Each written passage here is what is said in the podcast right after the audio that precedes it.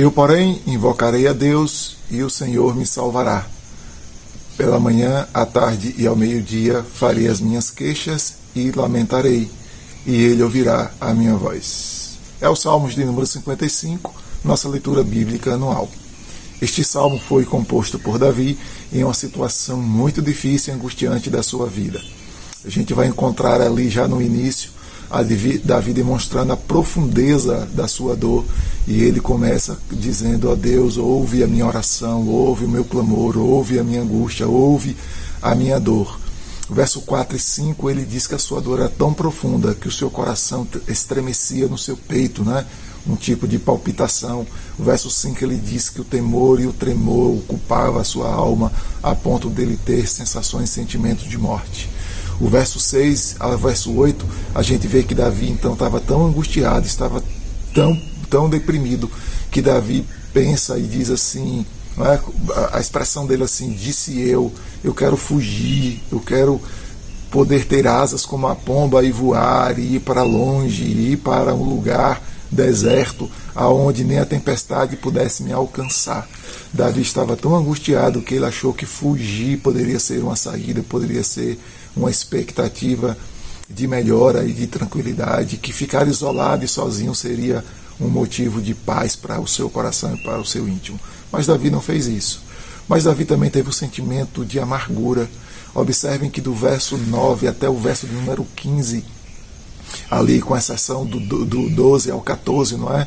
Você vai ver que Davi então começa a olhar para a cidade e diz assim: não há mais paz, a cidade está numa porqueira, a cidade não vale mais a pena. Davi então entra numa profunda depressão e ele só observa coisas ruins na cidade, ele condena a cidade aos males, ele não encontra mais beleza naquela cidade que ele governava, naquela majestosa cidade de Jerusalém, do qual ele foi rei constituído por Deus, ungido de Deus.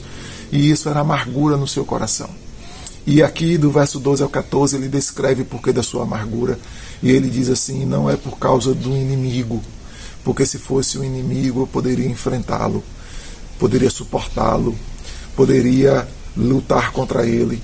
Se fosse alguém que apenas tinha ódio né, e se exaltasse contra mim, falasse contra mim, eu poderia me esconder dele, fugir da presença dele, ficaria tudo bem.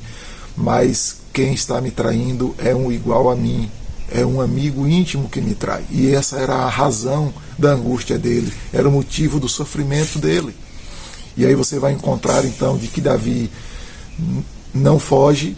Davi, apesar de estar vendo tudo ruim, cheio de amargura no seu coração e descrevendo a cidade como um lugar horrível, ele diz assim: Eu, porém, invocarei a Deus e o Senhor me socorrerá. À tarde, pela manhã e ao meio-dia eu farei as minhas queixas e lamentarei, e ele ouvirá a minha voz. Davi está dizendo então de que vai buscar o melhor remédio para a nossa alma, o melhor remédio para a nossa angústia, o melhor remédio quando nós somos traídos, quando nós estamos em guerra, quando nós estamos enxergando a vida de maneira ruim, desagradável, quando a gente quer e acha que ficar sozinho, se isolar do mundo, ser antissocial vai resolver. Davi diz assim: Eu vou buscar ao Senhor. E aí o verso 18 ele diz assim: E em paz, ou a paz haverá no meu coração, por buscar ao Senhor e encontrar ao Senhor. Davi deixa claro de que o melhor remédio nos dias de angústia, nos dias de dificuldade, nos dias em que o nosso próprio amigo, aquele a quem nós confiávamos, nos trai, é buscar ao Senhor, que é digno de confiança, merecedor de toda confiança. Esse amigo íntimo tinha palavras mais doces, mais suaves do que a manteiga, mas tinha um coração cheio de guerra. Tinha as palavras mais suaves e mais doces do que o azeite, mas as suas palavras traziam ódio. Você vai ver isso aí, Davi diz isso no versos de número 20 e 21.